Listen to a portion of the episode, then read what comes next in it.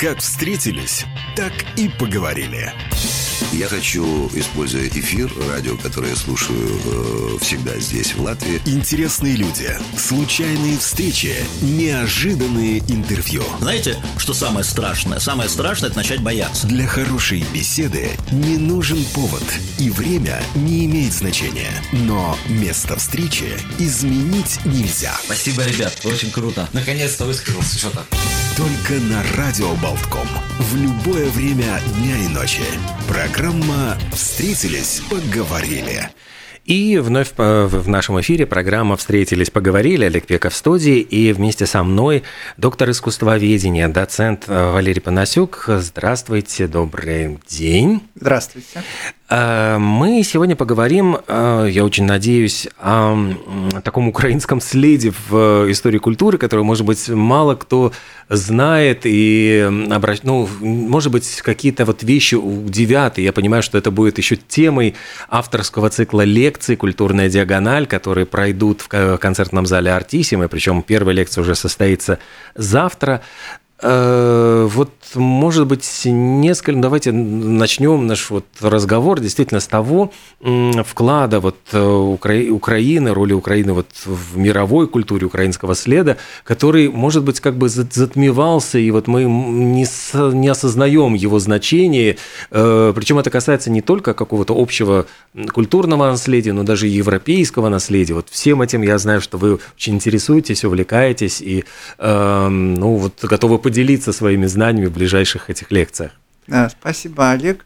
Действительно, украинская культура одна из мощнейших и одна из древнейших в Европе.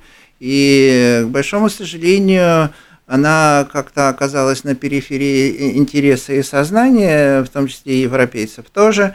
И, опять же, к сожалению, к ней возник интерес в связи с теми трагическими событиями, которые разворачиваются в Украине, начиная с 24 февраля. Поэтому этот интерес абсолютно оправдан. И, и надо сказать, что э, он э, открывает, э, я так полагаю, для всех народов Европы те тайны, которые ну, почему-то, по какой-то причине или причинам, в том числе исторических, были закрыты. Ну вот, в частности, тот цикл лекций, который предполагается в зале Артисима, Э, посвящен э, трем э, украинским городам. Это Харькову, Киеву и Крапивницкому. Наверняка каждый из городов имеет, ну, и эти тоже имеют свою историю, но, как вы уже сказали, как и история культуры, так и история городов оказывается закрытой, непроясненной. И поэтому в этих лекциях мы э, пытаем, попытаемся рассказать и о городах, и о людях, и той культуре, которая э, связана э, с этими городами. Вообще должен сказать, что зал Артисима представляет собой одно из важнейших, э, одной из важнейших э, художественно-культурных институций города Риги. И в этом отношении нужно отдать должное настоящему подвижнику и просветителю Инне Давыдовой, которая много для, сделала для того, чтобы создать соответствующее реноме. И, как мне кажется, Инна Давыдова пребывает в нынешнем культурном тренде – потому что э, нынешняя эпоха, э, нынешний отрезок времени постпандеми, э, постпандемийный принято называть новым просвещением. Э, то есть повторяется та эпоха просвещения, обращения к живому человеку, э, face-to-face communication, э, которая приобретает новое значение. Э, ну, я могу да. сказать, что у меня бабушка, вот пианистка, она часто приходила, ну, я, я, я в этом зале приходил, когда она заходила в библиотеку, вот как раз за нотами, я сопровождал, просто она брала меня с собой еще в детском возрасте, вот, вот по этим лесенкам мы пробирались, это детские воспоминания у меня хранятся. Но самое приятное, э, вам можно позавидовать, э, ваше детство там живет, и зал действительно приобрел новый смысл значения и наполнился э, новыми людьми и новыми событиями. И мне кажется, что эта идея нового просвещения, обращения к такой форме, казалось бы, несколько устаревший, но в действительности живой, как лекция, очень важны. Поэтому всех приглашаю завтра на лекцию, которая посвящена городу Харькову и персонажам искусства, которые с этим городом связаны. Завтра лекция, начало лекции в 19 часов. Полагаю, что э, многое будет открыто для тех, кто и, э, ну, хотя бы знаком э, с так называемой молодежной неофициальной культурой советской поры, а, а именно 70, 60-х, 70-х годов. Следующая лекция состоится 27 ноября и посвящена она Киеву. Э, начало в 18.00 и предполагается рассказ о тех людях, которые связаны э, с этим локусом, нынешней столицей Украины. И я так полагаю, что терра инкогнита для всех является город Крапивницкий, о котором мы э, будем вести речь 2 декабря.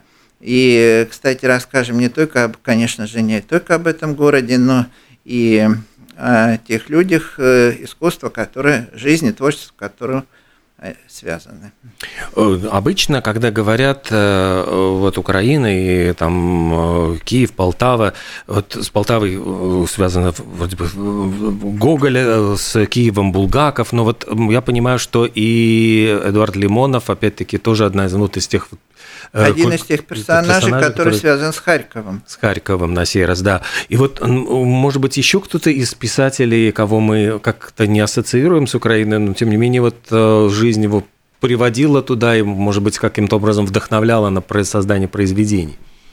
Ну, я не знаю насчет писателей, а то, что, например, э, основы и русской, и советской фортепианной школы закладывались в городе Крапивницком, так это бесспорный факт и наличие трех главных персонажей 20 э, века, трех главных персонажей музыкальной культуры 20 века, а именно Нигаус Блюменфельд и э, Шимановский, великий польский композитор, э, вот истоки обнаруживаются в этом городе никому никому неведомому. А почему вот э, в этом городе, как, каким образом сошлись их дороги и пути? Ну, все это, да, знаете, все непредсказуемо. Это э, пытались даже семиотисты, в том числе и Лотман, э, и Топоров, э, объяснить, почему тот или иной географический и культурный локус э, становится своеобразной столицей. Э, на этот вопрос они так не дали определенного ответа. Тем более мы говорим о том, что э, стабильных, э, стабильных э, культурных столиц Основатель и нет. компании Они а необыкновенно подвижны, и Оксана Пинчук провинциальные города, казалось бы, безнадежные, превращаются в некие существенные для культуры центры. Ну, угу. в этом отношении вот показательный пример того же, того же города Крапивницкого. Э, вторая, я понимаю, лекция как раз будет посвящена Киеву, и я понимаю, что будет э, сюрприз для многих, может быть, увидеть э, фрагменты уничтоженного смытого фильма Параджанова. Вот, может быть, несколько слов и об этом. Да, Киев невозможно, без, невозможно представить Киев без Параджанова, точно так же, как и Параджанова и его творчество невозможно представить без Киева, потому что, как все говорят, э, э, странное дело, но именно в этом городе э, Параджанов э, снял в начале четыре бездарных фильма для того, чтобы потом снять э, э, в своей жизни четыре гениальных. Э, после всемирной славы Э, тени забытых предков, э, Параджанов обратился э, к творчеству Михаила Коцюбинского, выдающегося украинского писателя. Кстати, именно по его повести были созданы «Тени забытых предков». Он обратился к очень темному, странному сочинению, находящемуся на грани импрессионизма и символизма, и имеет оно название «Интермеца» у Параджанова появилась такая мысль создать интерме... э, фильм на основе этой странной повести Коцюбинского одновременно его вдохновило, вдохновил город Киев. При этом говорим, что взгляд Праджанова на Киев был довольно неожиданен, хотя бы потому, что он человек со стороны. Э, Киев не был его родным городом, как, например, э, Тифлис, э, то бишь Тбилиси, а мне кажется, человеку со стороны ну, всегда виднее и открывается нечто новое, что обычно закрыто для его жителей. Поэтому он решил снять очень странное кино про, про Киев, привлек к созданию сценария выдающегося украинского писателя Павла Загребельного. Э, сценарий был создан, э, э, был, были проведены пробы, и, например, на главную женскую роль была выбрана великая латвийская актриса Виа Артмане. Именно она тогда оказалась на, на студии Давженко в Киеве – и э, вместе с ней был снят материал 15-минутный, э, который, собственно, должен был э, быть показан руководству студии. Он был, этот материал продемонстрирован, руководство было просто им возмущено, и фильм, и этот материал было, было решение этот материал уничтожить. Спас его э, выдающийся советский оператор Антипенко, который э, вместе с Параджановым работал над этим фильмом. Он его сохранил э, очень хитрым способом, э, на коробке наклеив э, этикетку, э, свидетельствующую о том, что это одна, э, фрагмент его дипломной работы. И таким образом э, эта коробка благополучно э, пролежала до начала 90-х годов, э, когда в архиве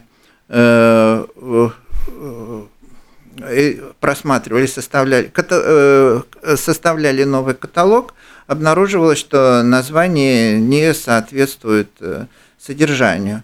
Каким-то образом это этот сохранившийся рабочий материал оказался в Соединенных Штатах Америки. И вот э, недавно то, что называется, вышел э, в, шир, э, в широкий, к широким массам э, в, больш, в культурный обиход, но, к большому сожалению, раскрашенный.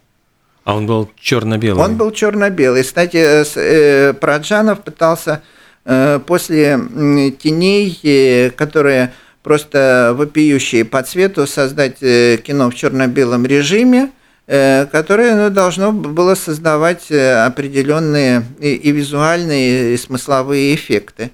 Кино очень сложное, должно было быть очень сложным и по видеоряду, и по своему замыслу, потому что там э, монтировалось несколько временных планов. Это э, план современный, это 60-е годы, и э, годы Второй мировой войны. Они переходили друг друга, и создавалась некая такая сюрреалистическая картина смещенного времени и смещенного пространства. Тем более, что здесь устанавливались очень сложные культурные ассоциации. Э, например, Параджанов очень любил э, Киевский музей западноевропейского и восточного искусства, в котором было несколько замечательных работ мастеров испанской школы, в том числе знаменитая инфанта Маргарита Веласкеса и натюрморты Сюрбарана. Именно они должны были стать полноценными Э, героями этой картины. Э, при этом э, музейное пространство, охраняемое, в котором есть, в котором регламентируется поведение, должно было ожить. Ну, например, там стоял старинный испанский сундук, сундук скамья, и в какой-то момент этот сундук, вот крышка должна была открываться, туда должны были ставить бутылки с молоком. или же, например, в музей входили, входила рота солдат. При этом предполагался очень развернутый кадр, когда они садились на скамейки вестибюля, снимали сапоги и босиком на пуантах шли к инфанте Маргарите. Эм, то есть э, это должно было быть э, такое ритуальное мистическое э, шествие, которое завершалось салютом в честь победы. При этом этот великолепный разноцветный салют должен был отражаться в стекле инфанты Маргариты.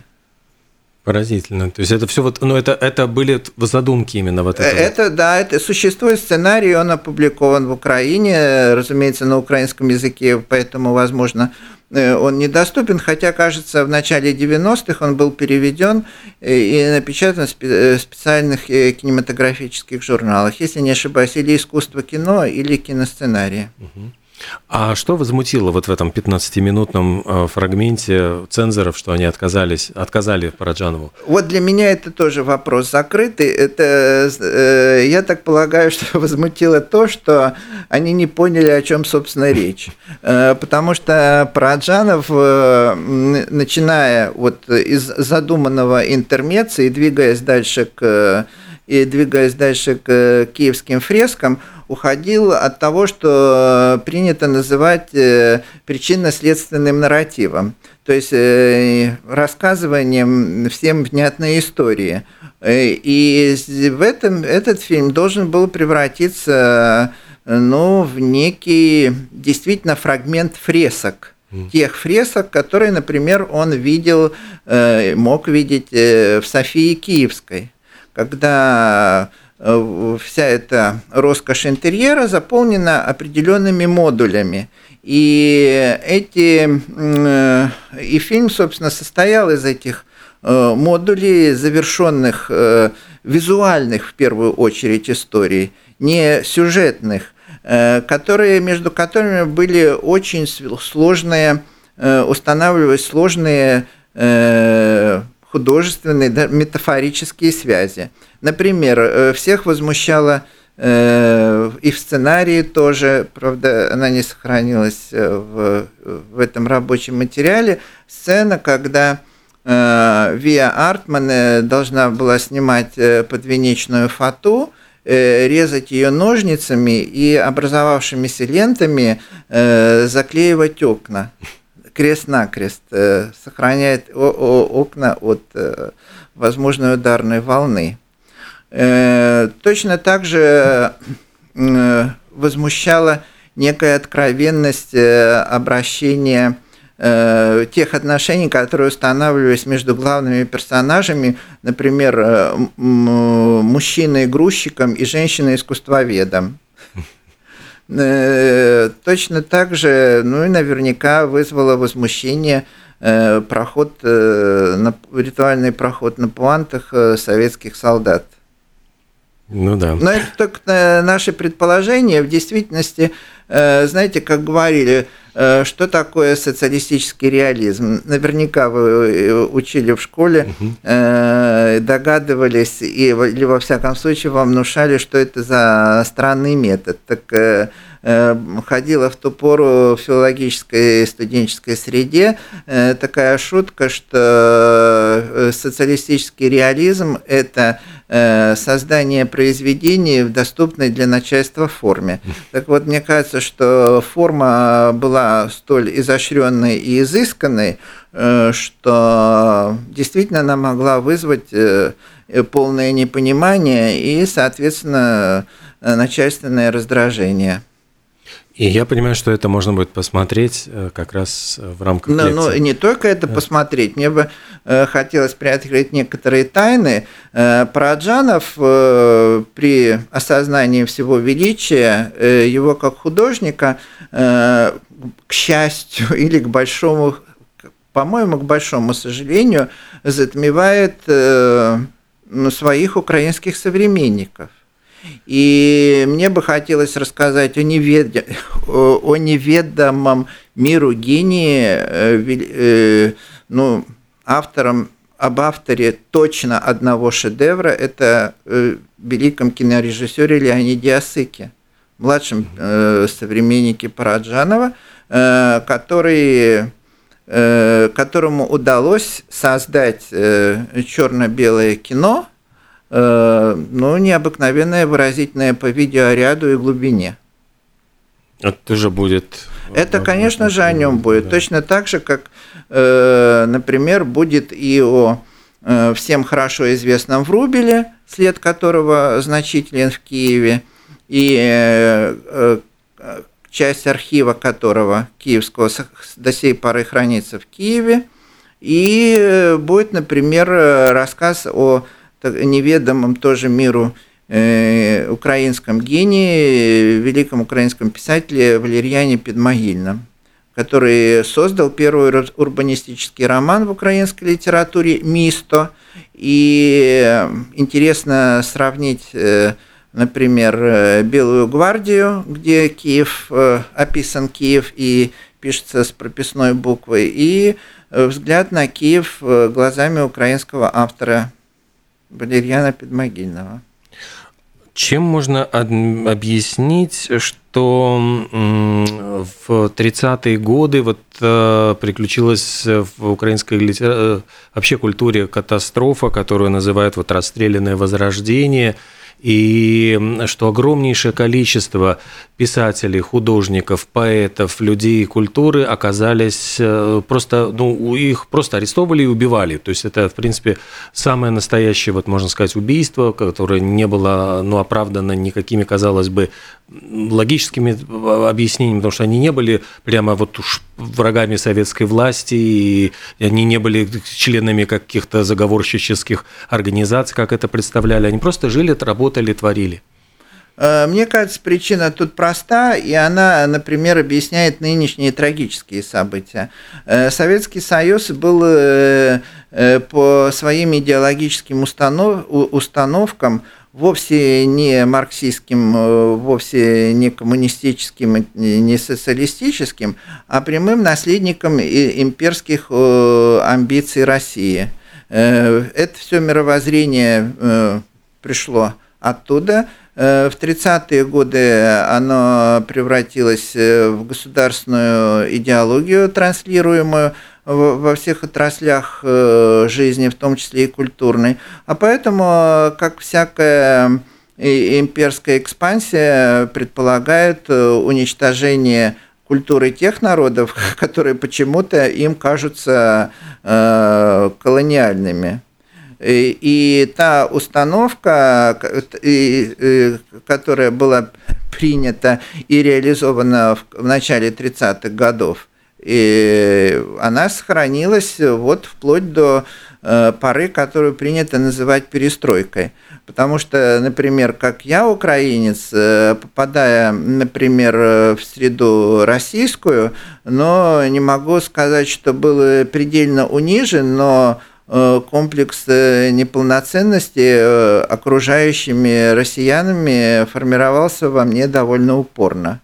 Благо, что у меня было некое стойкое противоядие и ощущение значимости э, того, носителем какой культуры я являюсь, и мне удалось э, таким образом устоять э, и не ассимилироваться, потому что, скажем так, некоторые писатели, приходя из, приходя из Украины, в русскую культуру, пытаясь приспособиться, то, что называется, превращались, э, принимали позицию э, метрополии, их колонизировавшей. Хотя, вы знаете, иной раз тут возникает много загадок, ведь гении украинской литературы – великий Кобзарь Тарас Шевченко э, прозу-то писал на русском языке. Э, но здесь можно найти некое филологическое объяснение. Одно дело это мышление поэтическое, другое это мышление прозаическое.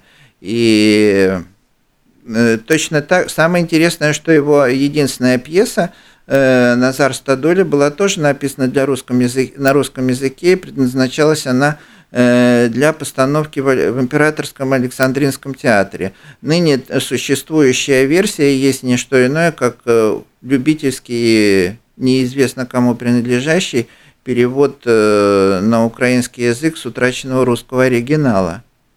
То есть э, вот это э, существование э, в одном человеке двух разных культур, оно, конечно же, не мешает. Наоборот, оно расширяет мир и, и представление, но ни в коем случае не в позиции превосходства и подавления другого. Сейчас вот я просто вижу, что публикуются монографии, очень много проводится расследований э, для того, чтобы определить действительно вот масштабы вот того, что стали называть расстрелянным возрождением, потому что в принципе ведь речь идет там даже не о десятках, а буквально чуть ли не о сотнях имен и вот этот, эм, ну, вот насколько украинская культура пережила эти вот страшные времена, вот когда были вычеркнуты самые, ну, вот, действительно талантливые люди? Ну, это, конечно, привело к печальным последствиям, э, потому что э, некоторые должны были идти на откровенные компромиссы, как, например, три главных, как мне кажется, поэта – Э, Украины 20 века Павло Тычина, э, Максим э, Рыльский и Микола, Микола Бажан, то, что называется, приняли условия игры. Например, как мне кажется, главный режиссер украинского театра 20 века – и его организатор, его организатор абсолютно нового, принципиально нового театрального дела, инноватор э, Лесь Курбас погиб. Мне кажется, что э, э, урон был нанесен колоссальный, но при этом э, украинская культура доказала свою жизнеспособность и жизнестойкость. И э, мне кажется, объяснение ему это очень простое в ее истории и глубоко уходящие века и о ее бесспорном своеобразии, своеобразии органически входящем в контекст общей европейской культуры. Как раз вот мы, я хотел спросить э, э, на эту тему, ведь э, третья лекция, вот по Карпивницкий, она рассказывает о последних днях Ференца Листа, который давал последние концерты. Вот каким образом складывалось так, что, казалось бы, а, провинция метрополии, да, но тем не менее становится тем местом, куда все равно приезжали э, самые знаменитые, именитые э, творцы европейского. Нет, ну, э, лист, лист, по-моему, это очень важный персонаж музыкальной культуры 19 и 20 и 21 века, потому что в моем сознании лист – это абсолютный маскульт. Э, это, э, если сейчас искать аналогию, это абсолютная попса. Э, все его гастроли есть не что, такие многочисленные, такие активные, есть не что иное, как откровенный чес. Поэтому посмотрите кино «Листоманию», и вы поймете, кстати, она рассказывает именно а, листе как э, представители маскульта, э, есть не что иное, как э, тяга, тяга к, к рублю, звону, звону золота. И поэтому уже было прочесано и освоено все, осталось прочесывать пространство – Э, традиционно называемой провинцией. Поэтому тут касательно листа нет ничего удивительного.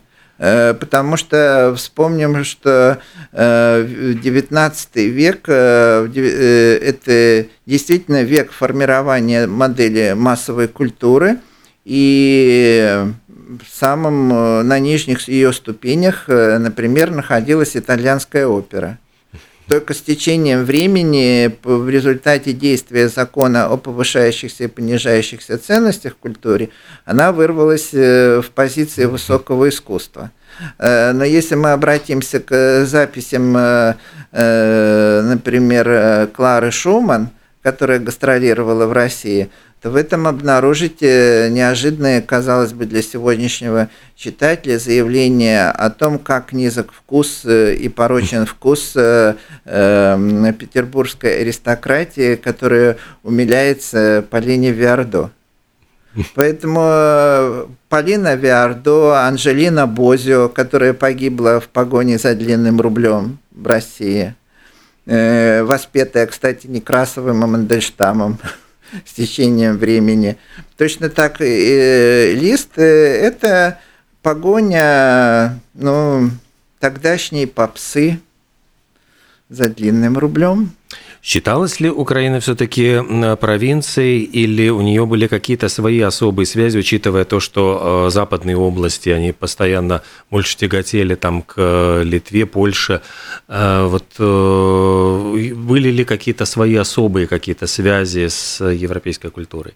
Ну, э, связи с европейской культурой были бесспорные. И, кстати, Украина по отношению к России, э, например, э, в 17-18 веке осмысливалась как некий культурный буфер между всей прочей Европой и, и Россией. Э, она канализировала все идеи э, и научные, и художественные, и таким образом транслировала их, э, транслировала их в Россию.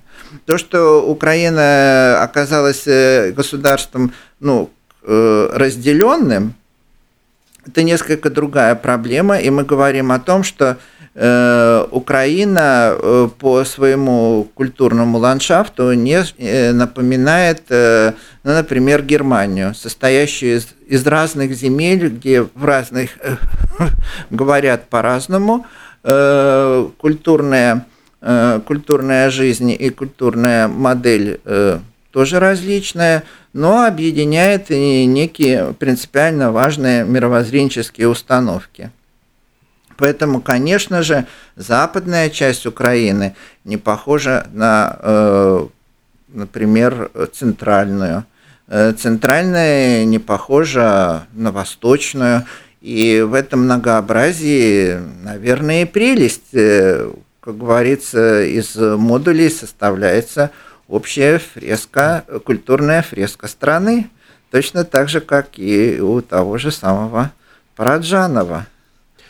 Можно ли говорить о том, что в принципе еще вот, украинская культура, э, литература и музыка малоизвестны вот, широкому э, потребителю культуры за, за пределами Украины. То есть, может быть, мы еще действительно много можем открыть для себя. Бесспорно, и, и нужно открывать, потому что э, сейчас, например, в музыкальной культуре – Э, сияют две звезды, э, два имени, Пярт и украинский композитор Сильвестров. Угу. Или же, например, конвертируемой валютой в мировом театральном пространстве является выдающийся украинский режиссер, театральный режиссер Андрей Жолдок, который еще, кроме всего прочего, называет Табелевичем четвертым.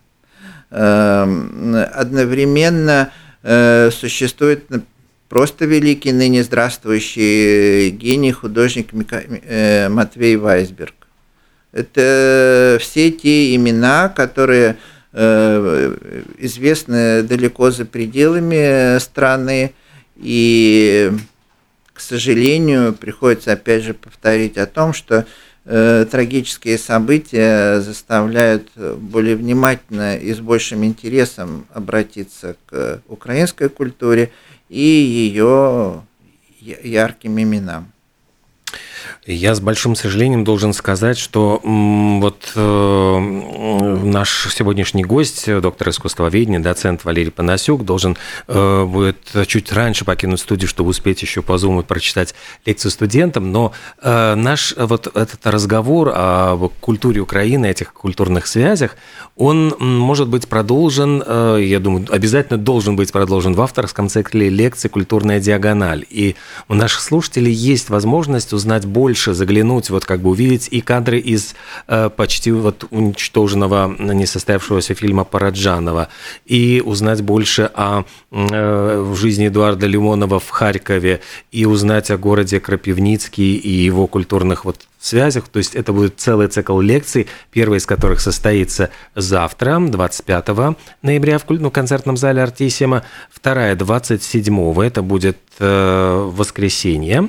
И э, третья лекция 2 декабря. Все они пройдут в концертном зале Артисима на э, сайте фонда Германа Брауна hbf.lv. Можно узнать все подробности. А я говорю огромное спасибо нашему сегодняшнему гостю за такой увлекательный рассказ. И надеемся, что вы продолжите эти лекции, мы узнаем еще больше об культуре Украины. Спасибо.